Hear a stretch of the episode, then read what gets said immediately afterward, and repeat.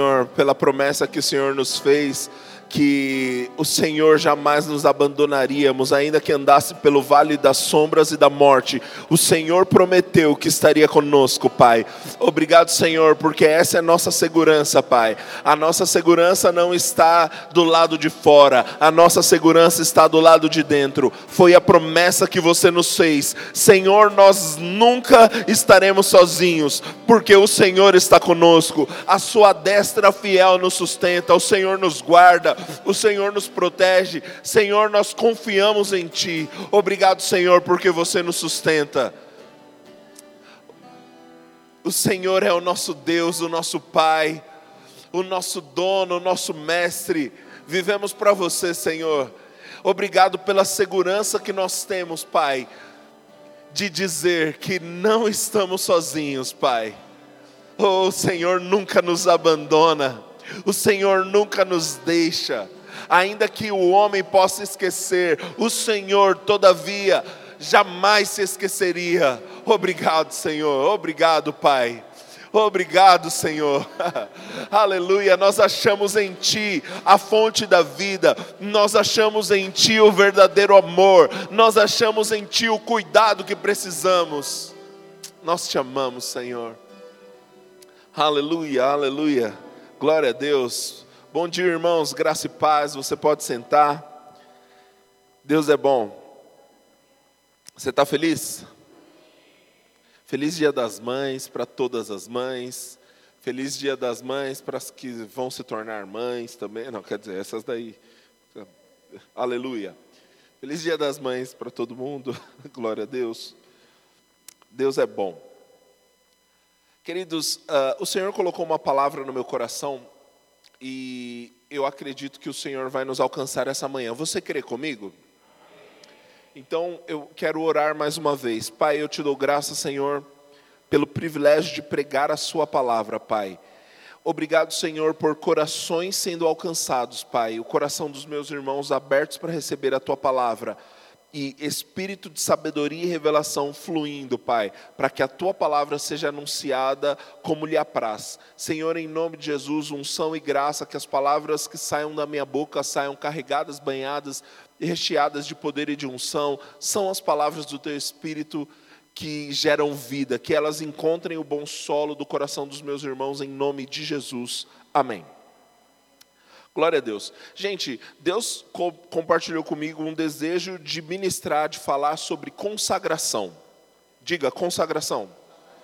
Quando a gente ouve a palavra consagração, normalmente, é, a gente já pensa o seguinte: o que, que eu vou ter que deixar? O que, que eu vou ter que renunciar no final dessa história? E geralmente é isso que a gente pensa logo quando tem essa, esse, ouve sobre consagração. Só que o Senhor falou algo comigo. O Senhor disse: consagração não é sobre o que você vai deixar, consagração é sobre o que você ganhou. Eu falei: Ah, é, Senhor, me explica isso. Como assim? E aí o Senhor me disse: consagração significa que você ganhou uma identidade, um propósito e um destino. Prometo que ao longo da mensagem isso vai ficar mais claro. Mas consagração significa que você ganhou uma identidade, um propósito e um destino. Vamos supor, eu digo que esse violão agora está consagrado ao Senhor, ele serve para servir ao Senhor. Serve para servir. É, é isso aí, vocês entenderam. Significa que agora esse violão tem um propósito, esse violão ele tem uma causa, esse violão tem um motivo. Querido, consagração é isso. Nós vivíamos entregues aos nossos próprios desejos, aos nossos próprios prazeres, aos nossos próprios delitos e pecados, mas o Senhor nos encontrou, mesmo quando estávamos mortos, Ele chamou a gente para perto e falou: Você serve para alguma coisa. Agora eu tenho um propósito para você, agora eu tenho um projeto para você, agora eu tenho um destino para você. Você serve para isso. Aleluia. Sabe, a vida sem consagração é uma vida que se vive aí de qualquer jeito. Então a gente cresce, aí quando chega no final da adolescência, começa a namorar, namora, casa, arruma um emprego, ganha dinheiro, faz filho, tem filho, filho cresce, se aposenta e, e morre. Ei, você nasceu para fazer algo maior do que isso. Deus te chamou para um propósito eterno. Deus te chamou para viver uma vida tão incrível, ao ponto da sua vida tocar a vida de outras pessoas, ao ponto da sua vida influenciar a vida de outras pessoas, ao ponto da sua vida influenciar inclusive a sua eternidade. Sabe, quando, quando nós fecharmos os olhos aqui, quando nos encontrarmos do outro lado da, da, da eternidade, nós vamos provar de bens, de recompensas, daquilo que fizemos aqui. A sua vida hoje impacta a sua eternidade. Se você não tomou uma decisão por Jesus, querido, faça isso logo. Esses dias eu estava conversando, acho que com a minha esposa, como a gente, eu não sei se é a nossa geração ou o que está acontecendo, mas a gente ficou mais soft, né? Tô falando, falei mais soft só para não falar que a gente ficou mais Nutella. Mas antigamente tinha música. Eu lembro de uma música que, que cantava na igreja quando eu era criança, que a música era assim, ó. Meu amigo, hoje tu tens a escolha, vida ou morte, qual vais aceitar? Amanhã pode ser muito tarde. Hoje Cristo te quer libertar. Ah, que canção linda. Hoje as pessoas, nossa, está fazendo pressão sobre os irmãos. Eu lembro de uma música de criança, cantava na salinha essa música, música de criança. A música era assim, ó: Se o seu coração parasse de bater agora, se você for embora, para onde você vai? As crianças. Ei, o céu é real, o inferno é real. Não é porque as pessoas pararam de pregar sobre isso que deixou de ser real, querido. Você precisa tomar uma decisão sobre o seu destino eterno. Eu lembro que uma vez eu estava ministrando a palavra de Deus na, na Fundação Casa, né, antiga FEBEM, e aí eu não sei se os meninos, os meninos cometeram infrações, ok? Que estão lá. Eu não sei se eles falam as histórias para meio que dar uma impactada na gente, para ver se a gente fica com medo, mas um, um, um menino chegou assim, ô pastor, você pode orar por mim? Eu falei, cara, só espera acabar a pregação que eu oro. Aí o irmão estava pregando, acabou de pregar, eu falei, o que, que foi? Ele falou, então, eu tirei a vida de três pessoas e três pessoas importantes que estão me procurando lá fora. Com certeza, quando eu sair daqui, eu vou morrer. E aí, eu não sei se ele esperava que eu que esperava que eu ficasse assim. Falei, cara, então é o seguinte: para você não tem muita escolha. Você precisa entregar sua vida para Jesus. Agora você precisa decidir: vai para o céu ou para o inferno? Eu acho que eu quero o céu, né? Eu falei, então, amém. Então, repete comigo: Senhor Jesus. Querido, é real. Isso não tinha nada a ver com a ministração de hoje. Amém. Nós precisamos tomar uma decisão sobre aquilo que nós vamos fazer com a nossa eternidade. A sua vida de consagração tem um impacto direto na sua eternidade. Deixa eu dizer uma coisa: Pode ser que os tempos fiquem mais modernos, que, que as pessoas deixem de falar algumas coisas, pode ser que para o mundo santidade tenha saído de moda, mas nós nessa igreja temos um compromisso de pregar a Bíblia, e o que a Bíblia diz que é pecado, é pecado. Nós não estamos diluindo o Evangelho para você aceitar. Ô oh, glória! Tem, tem pessoas, e, e, de fato, o apóstolo Paulo já disse isso, que no final dos tempos as pessoas procurariam mestres que pregassem de acordo com seus próprios desejos, que teriam coceira no ouvido ao ouvir a, a mensagem, e aí eles correriam, não, porque essa igreja pega muito pesado, eu vou, vou para outra. Querido, aqui nós vamos pregar na palavra, pregar o que a palavra diz. E o que a palavra diz que é pecado, continua sendo pecado. Goste o mundo ou não, diga ao mundo que é homofobia ou não. A Bíblia é a verdade. E aí, se um dia chegarem a nos ameaçar, de nos prender, a gente vai preso, preso pegando, pregando a palavra, amém? Nossa, pastor, por que você está falando isso? Eu prometo que eu não faço ideia. Aleluia. Mas, queridos, nós precisamos tomar uma decisão radical de para quem nós vivemos.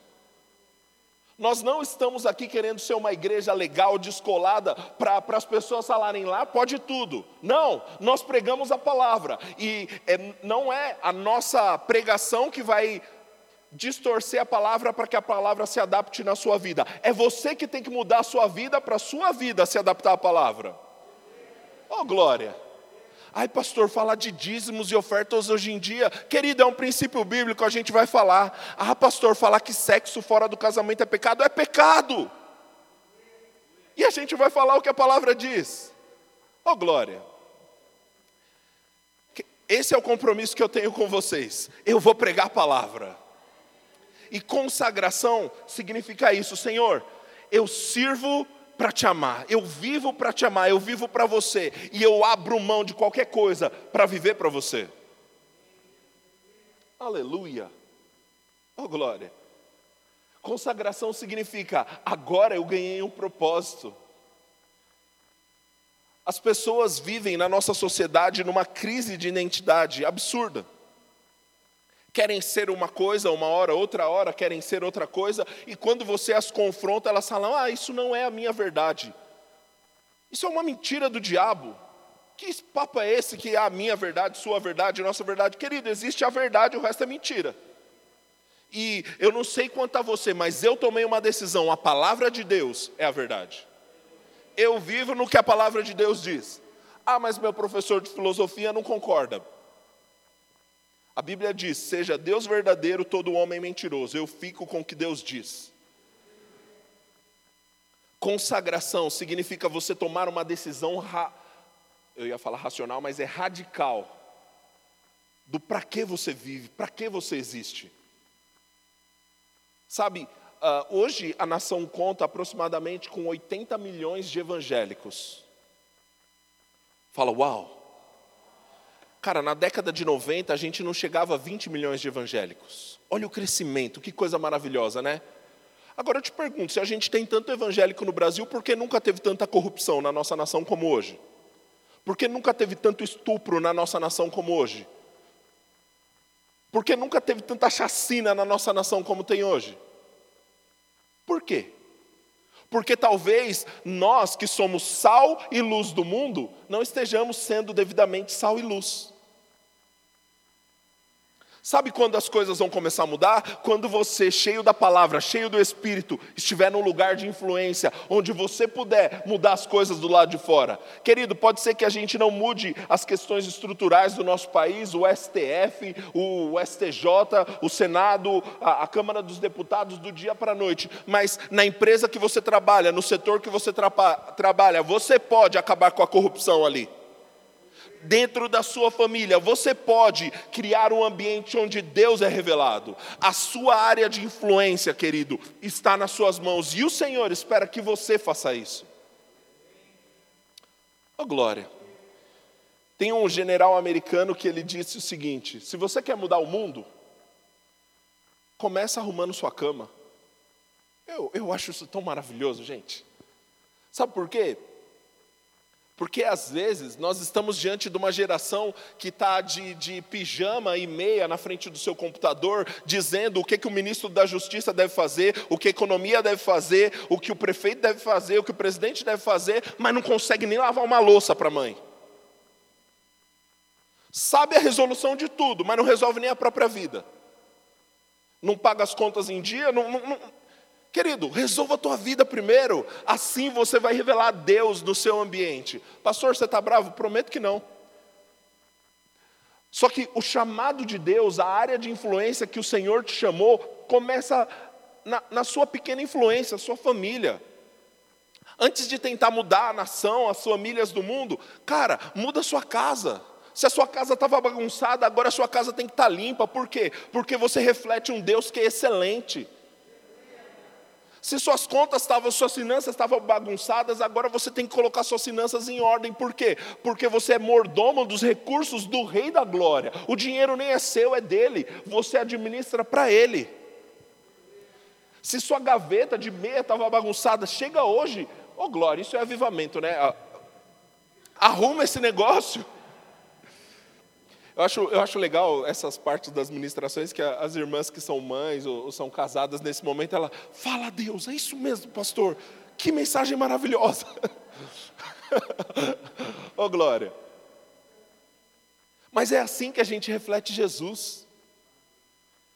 Porque Deus ele te chamou para ser uma influência nesse pequeno grupo que você está, seja no seu trabalho, seja na sua família, seja na sua casa. E aí, por ser fiel no pouco, Deus te coloca sobre o muito. E aí você é influência agora na sua rua, no seu prédio, no seu condomínio, e aí a sua influência vai crescendo. Mas, querido, você precisa começar a ser uma boa influência onde você está. É assim que nós conseguimos mudar o mundo, mudando o nosso mundo. Eita, eu gostei dessa frase. É assim que nós conseguimos mudar o mundo, mudando o nosso mundo. Deus confiou para nós, a nossa família, nossos pais, nossos irmãos.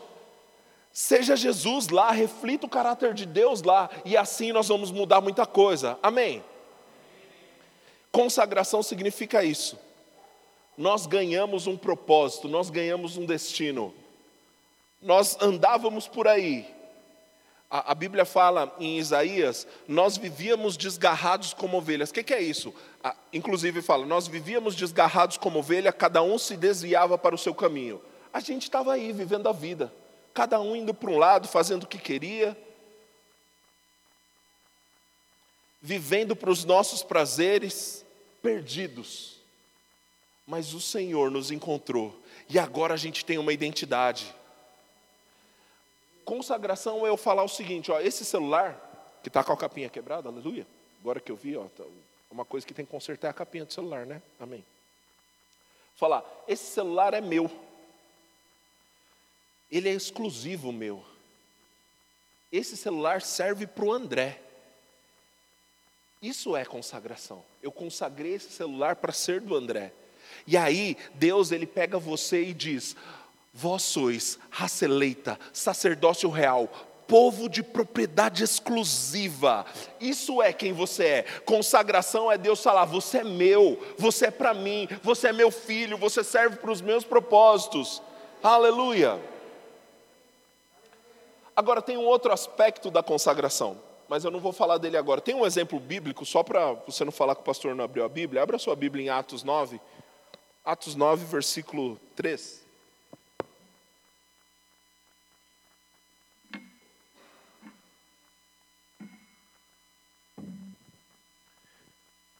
Atos 9, versículos 3. Seguindo ele a estrada afora, ao aproximar-se de Damasco, subitamente uma luz brilhou ao seu redor. Caindo por terra, ouviu uma voz que lhe dizia: Saulo, Saulo, por que me persegues? Ele perguntou: Quem és tu, Senhor? A resposta foi: Eu sou Jesus, a quem tu persegues. Mas levanta-te entra na cidade, onde te dirão o que convém fazer. Deixa eu te contextualizar o que, que era essa história. Saulo, ele era alguém temente a Deus. Ele cresceu educado aos pés de Gamaliel, ele era de uma boa família, tanto é que ele diz, ele era hebreu de hebreus, isso é, ele era sangue puro, judeu mesmo, da tribo de Benjamim, ele era, quanto à lei, ele era fariseu, o que, que quer dizer fariseu? Fariseu era a seita mais radical em obedecer os princípios bíblicos que eles tinham. Então o cara era radical com o coração de obedecer a Deus. Só que esse radicalismo dele, sem conhecer Jesus, foi para um outro lado. Ele achava que Jesus era o problema, que esses cristãos eram o problema. Então o que, que ele fazia? Perseguia a igreja de Deus, prendia e matava cristãos. Era isso que ele fazia.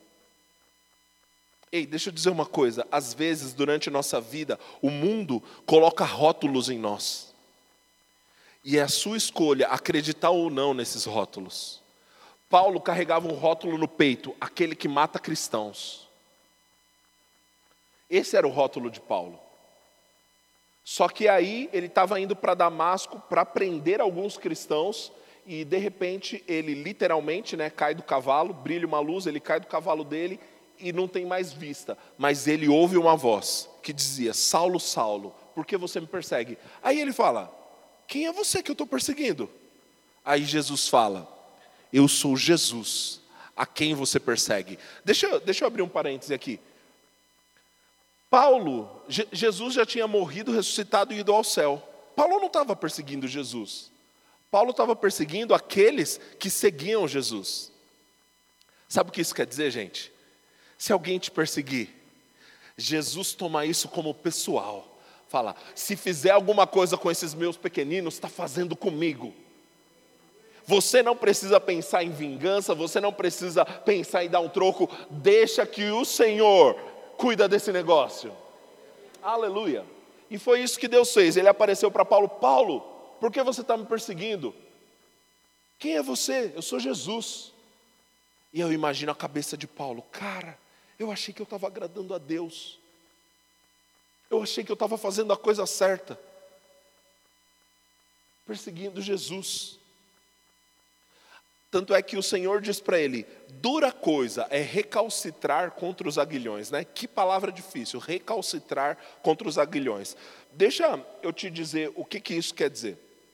Eu vou tropicalizar, né, aportuguesar o negócio.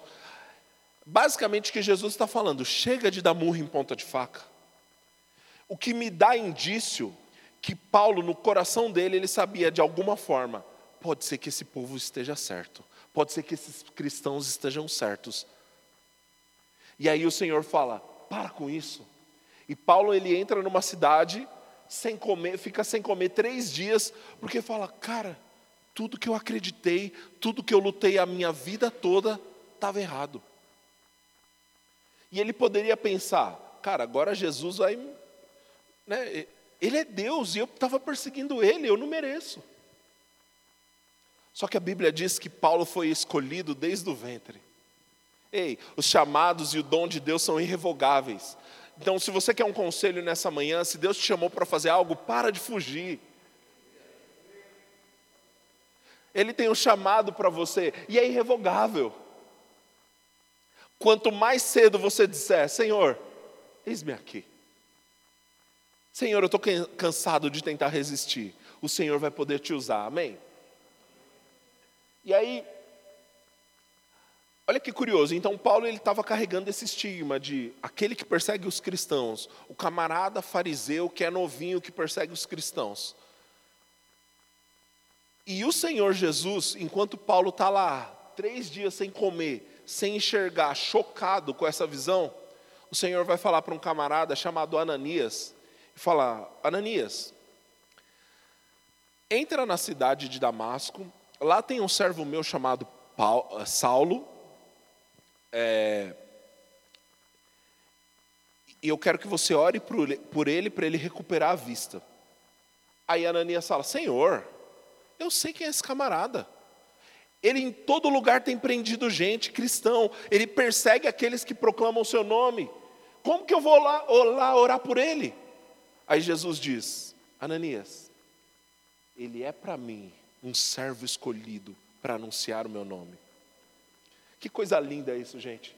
Porque para o mundo, Paulo era o perseguidor, para o próprio Paulo, ele era o cara mau, o perseguidor. Mas Jesus olhou para ele com uma ótica diferente e disse: Ele é meu escolhido. Ananias, você não sabe, mas eu tenho um projeto para Paulo, eu tenho um propósito para Paulo, eu tenho, eu tenho um caminho para Paulo, Paulo é meu. Oh, aleluia. Queridos, o Senhor nos chama de seu povo exclusivo, o Senhor nos chama de filhos. Isso é consagração, é saber, Senhor, eu sou teu. Senhor, antes eu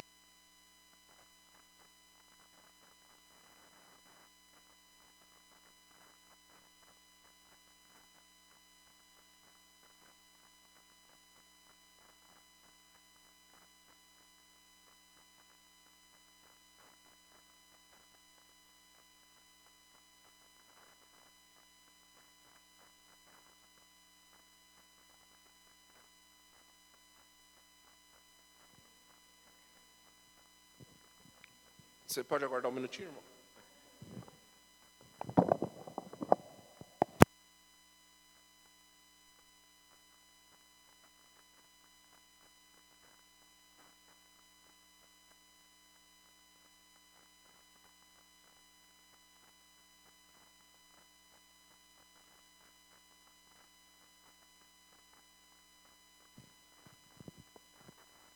Oi, bênção. Você está em Atos 9, né? Nós lemos o versículo 3. Lê agora, eu quero ler com você o versículo 15, que é aquilo que eu te falei de Ananias.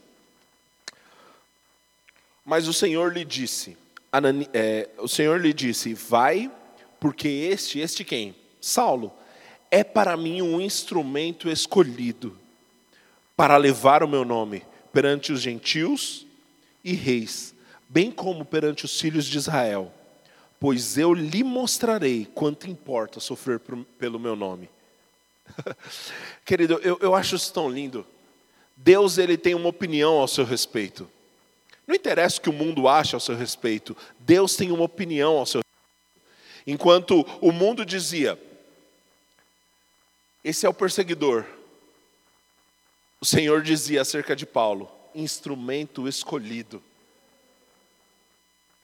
Talvez você esteja aqui falando, pastor, o senhor não sabe o que, que eu fiz na minha vida. O senhor não sabe quão longe eu fui. Você não sabe o que, que como eu já pisei na bola. Pode ser que esse fosse o sentimento de Paulo. Cara, não tem mais volta. Mas Jesus fala: meu instrumento escolhido. Isso é consagração. Você serve, você tem uma identidade. Qual é a sua identidade? Eu sou dele. Tem uma história muito famosa de um irmão chinês que ele entrou num trem, né? E aí a galera estava jogando uns jogos lá, umas cartas tal, e, e enfim, fazendo umas apostas. Tava um negócio meio que não era muito gospel, assim, sabe? E aí faltava uma pessoa para jogar. E aí chegaram para esse irmão e falaram assim: Rapaz, você não quer jogar com a gente não? Aí ele respondeu assim: Desculpa, é, eu estou sem as minhas mãos. Oxe, olhou assim: não, acho que eu não entendi direito. Você não quer jogar com a gente? É que eu não estou com as minhas mãos. E essas aí? Foi então, não são minhas, são dele. E ele teve a oportunidade de pregar o evangelho para aqueles irmãos. Querido, consagração é saber que nada do que eu tenho é meu, eu sou dele. Às vezes o Senhor vai te chamar para fazer escolhas que você fala, Senhor, eu não queria. Aí o Senhor fala, mas eu queria. E como sua mãe já te ensinou, manda quem pode, obedece quem tem juízo. Aleluia. Querido, mas deixa eu te dizer. Talvez você ache, nossa, eu não quero essa vida. É a melhor vida que poderia existir. Porque você pode querer boas coisas para a sua vida, mas Deus, muito mais do que você, sabe como te fazer feliz. A Bíblia diz: Bem sei os pensamentos que tenho a vosso respeito, diz o Senhor. São pensamentos de paz e não de mal, para vos dar o fim que desejais. Eu já disse isso aqui algumas vezes. Diversas vezes da minha vida eu fui guiado pelo Senhor para fazer coisas que eu não queria. E no fim das contas eu vi, Senhor, eu não poderia ser mais feliz. Eu, eu, eu não poderia ser mais feliz. Porque o Senhor conhece você melhor do que você mesmo. Então, Ele sabe o que vai te fazer feliz. Às vezes você acha, Senhor, o que vai me fazer feliz é por aqui. E aí o Senhor fala, não, você só ainda não sabe. Um pastor amigo meu, uma vez ele Quantos aqui conhecem o Bosque Maia em Guarulhos? Ninguém. Ah, beleza, é isso aí. Tem, tem um parque lá grande em Guarulhos e, e, tem um bosque lá e a galera vai andar de bicicleta lá. E aí lá tem uns lugares que é tipo a Silvio Romero, né? Agora os irmãos ZL sabem que é a Silvio Romero, amém? Aleluia. Aí tem uns hot dogs lá. E aí esse pastor, ele estava andando de bicicleta com as duas, com as duas filhas dele e o filho dele, né? Aí o filho dele viu alguém comendo hot dog, ele falou: Pai, eu quero hot dog, hot dog Coca-Cola. Falei, filho, eu vou levar você para um negócio melhor depois. Não, mas o que eu quero é hot dog. Filho, eu vou te levar para um negócio melhor depois. Mas eu quero hot dog. Você tem certeza disso? Tem. Então tá bom. Comprou o hot dog a Coca-Cola e não comprou para as irmãs. O menino comeu, todo feliz. Então, beleza, colocou as bicicletas no carro, deu a volta e ali tem um McDonald's. E aí ele levou as crianças para o McDonald's. E aí esse que comeu o hot dog e a Coca-Cola teve que ver as duas irmãs comendo, ele não, não vai dar nenhuma batatinha para ele. Nossa, que maldade, não, querido. É porque aquela criança precisava aprender, ó, o pai tem uma visão mais ampla. Porque quando Deus te falar, filho, eu tenho algo melhor para você lá na frente, querido, relaxa, é realmente melhor. Pode ser que na sua ótica de hoje fala: "Não, mas o que eu quero é isso". E Deus fala: "Filho, eu tenho algo melhor, confia". Aleluia. Isso é consagração, é entregar inclusive as nossas vontades para ele. Sabe, Deus não quer ah, que vivamos. Ah, as pessoas acham que o Evangelho é isso, é enfraquecer as nossas próprias vontades. Não é isso. Evangelho não é você enfraquecer os seus desejos. Evangelho é uma mudança completa, inclusive dos seus desejos. Porque antes eu fazia de tudo, eu gastava dinheiro, eu organizava tudo para satisfazer os desejos da minha carne. Hoje eu gasto tudo, eu invisto dinheiro, eu me programo para satisfazer os desejos do Senhor sobre a terra. Aleluia!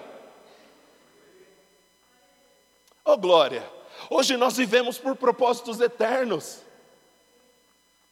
Oh glória!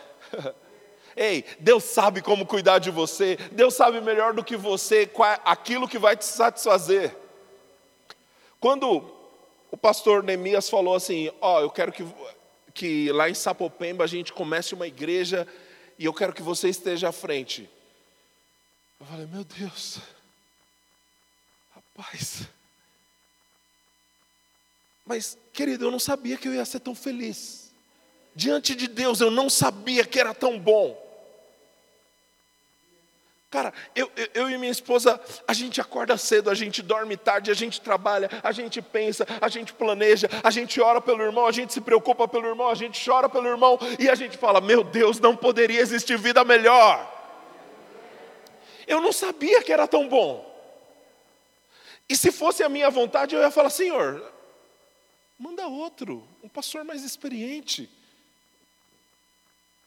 Mas Deus, como Ele é meu pai Ele sabe das coisas, Ele falava: Filho, eu sei como te fazer feliz, você nem sabe ainda, então ó, só obedece, porque vai dar bom lá na frente. Aleluia! Deus sabe como satisfazer você, querido.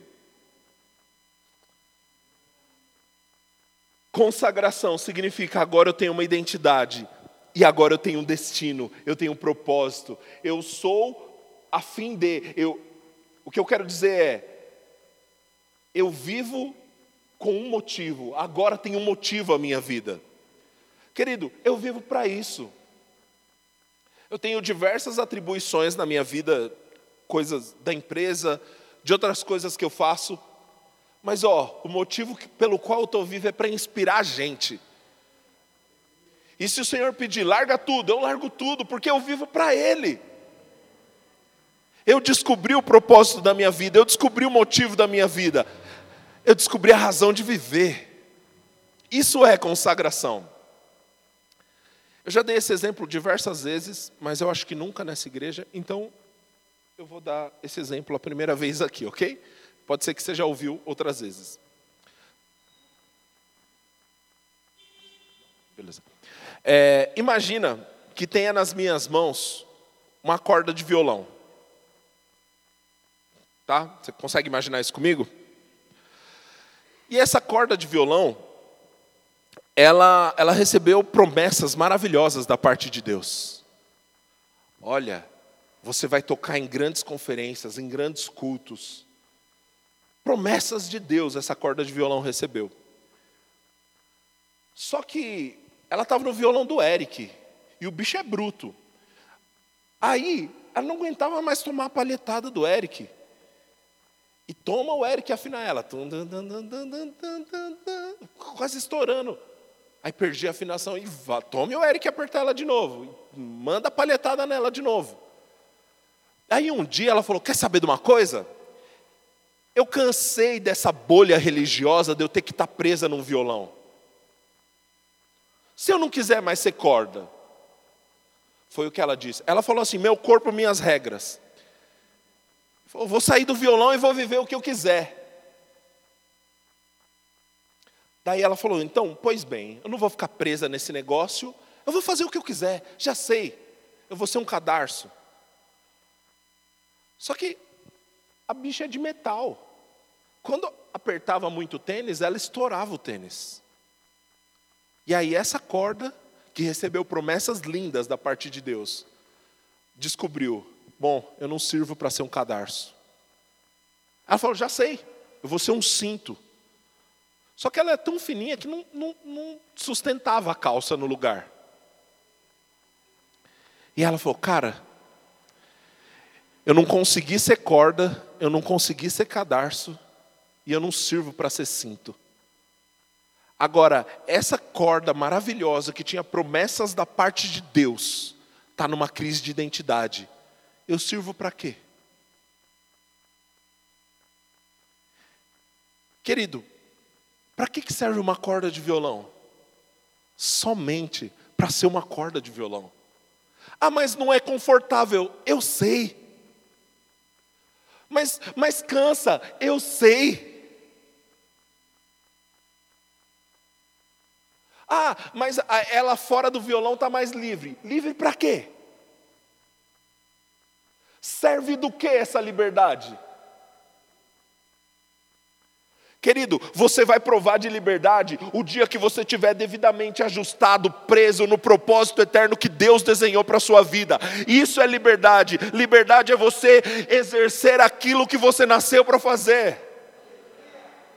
Sabe, na posição, no ministério, às vezes não é fácil, cara. A gente tem que recusar coisas, renunciar coisas, dizer não para a nossa vontade, engolir o nosso orgulho muitas vezes, engolir um monte de sapo muitas vezes. Mas às vezes eu olho para mim e penso, eu nasci para isso. É assim que eu provo de liberdade, vivendo o propósito. Então não é, a vida não é ser livre do quê? É ser livre para quê? Hoje eu sou livre, hoje eu sou livre para anunciar Jesus, eu sou livre para ser uma influência para a sua vida, eu sou livre para abençoar pessoas, eu sou livre para pregar a palavra, mesmo que eu tenha que recusar o meu ego todas as vezes, mesmo que eu tenha que confrontar meu orgulho todas as vezes, vale a pena o esforço de estar preso no propósito, isso é consagração viver por propósitos eternos. Essa liberdade que o mundo tem falado, na verdade é uma escravidão. Tem um monte de gente falando: ah, nós somos livres, vocês são crentes, você não pode fazer nada. Mentira. A Bíblia diz: tudo me é lícito. Agora tem um porém: nem tudo me convém. Aleluia. Eu já disse isso diversas vezes aqui, mas qual é a maior característica de um escravo? O escravo, ele tem a possibilidade de dizer mais nãos ou mais sims? O escravo tem que dizer sim para tudo. O Senhor mandou, sim, Senhor. Fica de pé, sim, Senhor. Senta, sim, Senhor. Deita, sim, Senhor. O escravo diz sim para tudo. O livre tem a oportunidade de dizer não. E aí o mundo está tentando esfregar na sua cara. Ah, eu sou livre, porque quando eu quero beber, eu bebo. Quando eu quero cheirar uma carreira de cocaína, eu cheiro. Quando eu quero dormir com 500 mulheres diferentes, eu faço. Isso é liberdade, isso é escravidão. Você está escravo das suas próprias vontades. Liberdade é você olhar para a sua vontade nos olhos dela e dizer: Ei, eu estou com vontade, mas eu posso dizer não. O nome disso, liberdade. Por que você diz não? Porque eu vivo para um propósito eterno, porque eu sei o motivo pelo qual eu estou vivo, eu vivo para Jesus. Aleluia, aleluia. Oh glória. Ah, pastor, mas uma mensagem como essa não dá muito ibope. Tô nem aí. Lá no céu a gente tem ibope. Oh glória. Aleluia. Deus está levantando, deixa eu dizer algo, e, e eu percebo no meu coração o espírito de profecia fluindo nisso. Deus está levantando uma geração que vai ser influente sobre a terra, mas não cedendo aos seus prazeres, mas não diluindo o evangelho para caber no mundo. Não, gente radical com o evangelho, gente que vive a palavra. Antigamente as pessoas falavam: os mais novos, ah, esses daí, vixe, não sabe o que é, quer viver santidade. Agora, querido, vai chegar um tempo onde os mais velhos vão chegar e vão falar: essa molecada é radical demais com Jesus. Deus está levantando e você faz parte disso. Aleluia, aleluia. Isso não é para a gente ficar orgulhoso, não, porque você que é jovem, você que aceitou Jesus nos últimos 5, 10 anos, querido, você só faz o que faz porque pessoas lá atrás pagaram o preço. Porque pessoas numa época onde ser crente não dava moral nenhuma, pagaram o preço.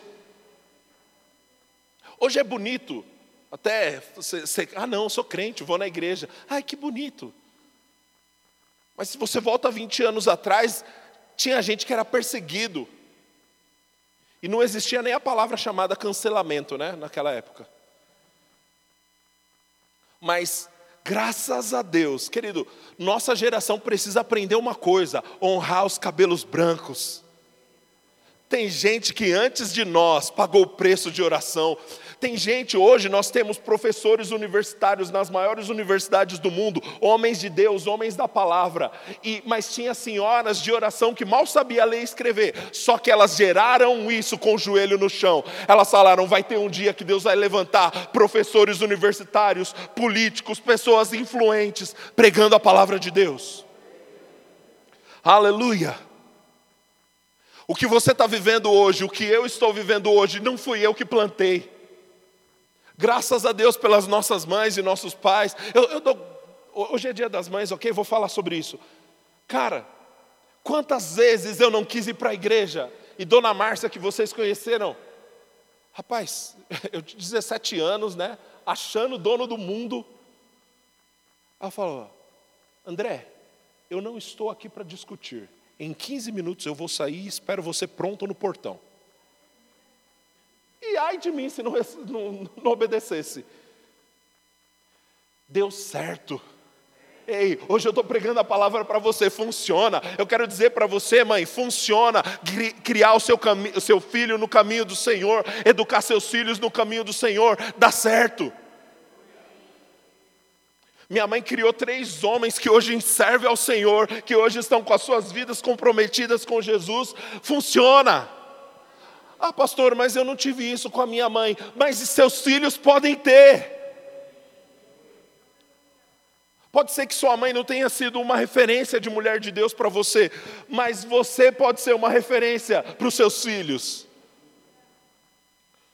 Oh, aleluia! Deus está chamando você para quebrar o ciclo.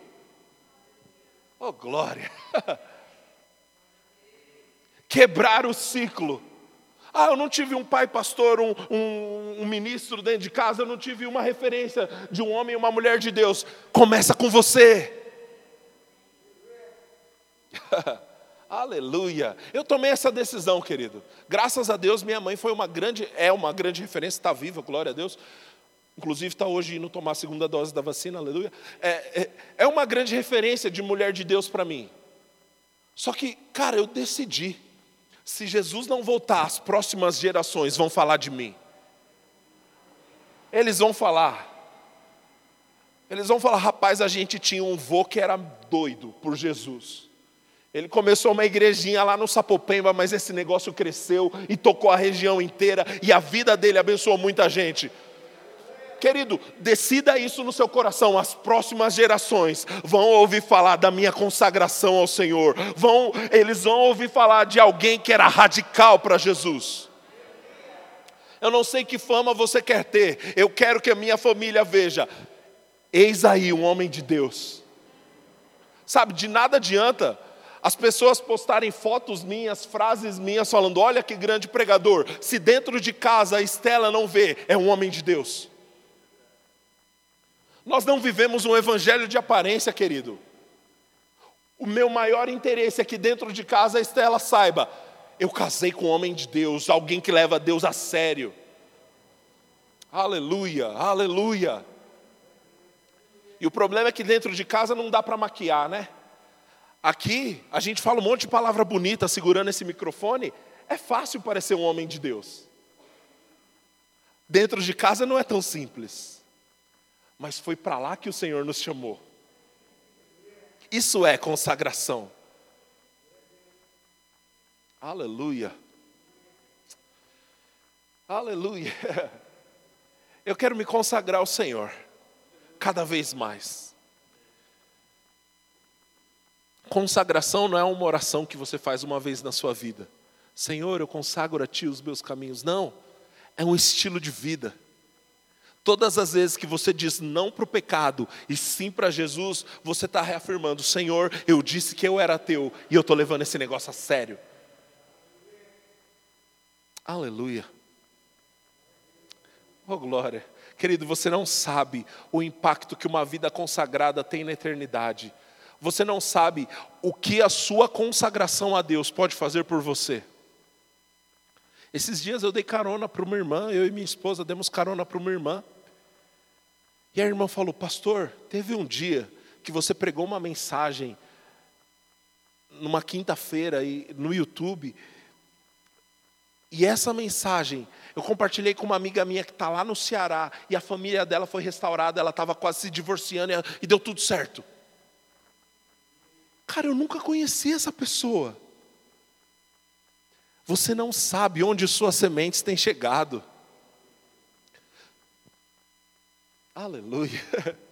E isso não é para você receber elogios, para as pessoas falarem como você é uma, um homem ou uma mulher de Deus.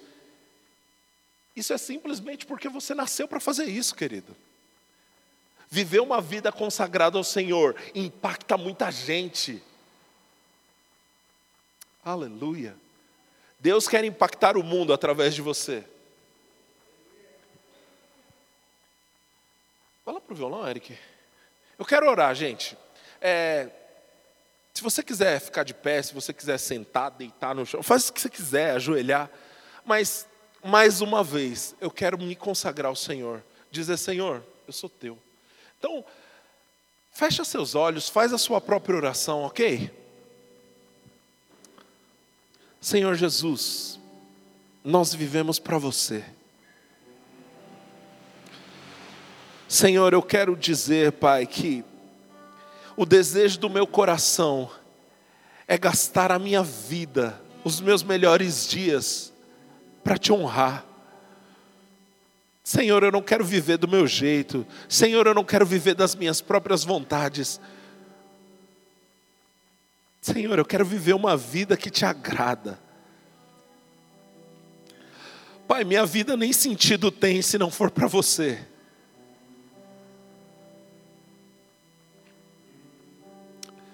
Senhor, eu não quero viver pelo meu achismo, eu não quero viver pelo meu orgulho, eu quero viver para você. Pai, eu quero estar cada dia mais disposto a abrir mão de qualquer coisa que não te agrada.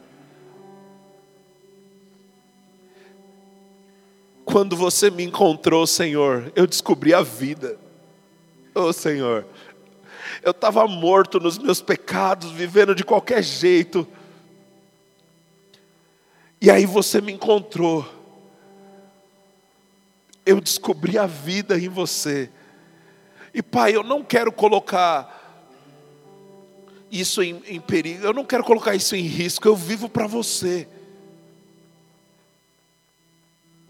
Jesus, eu quero te dizer nessa manhã: não tem mais volta. A minha vida é para você. Eu encontrei o amor de verdade. Senhor, demorou tanto tempo, mas eu encontrei o amor de verdade. Você é o amor de verdade. Eu quero viver uma vida que te agrada, Pai, ao ponto de impactar a minha família, ao ponto de impactar a minha vizinhança, ao ponto de impactar o mundo.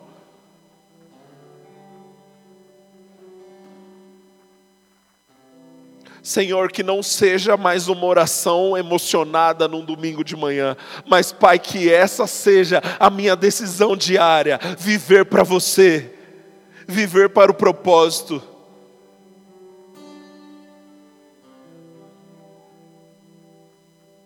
Senhor, eu te amo. Eu quero dizer, Senhor, eu irei para onde você me enviar, eu farei o que você quiser, Eu direi o que você quiser, Senhor.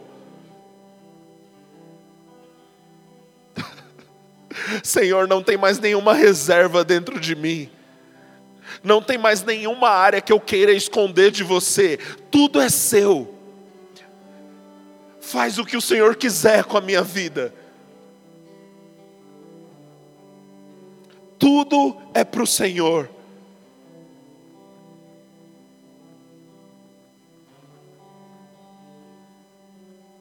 Tudo é para o Senhor.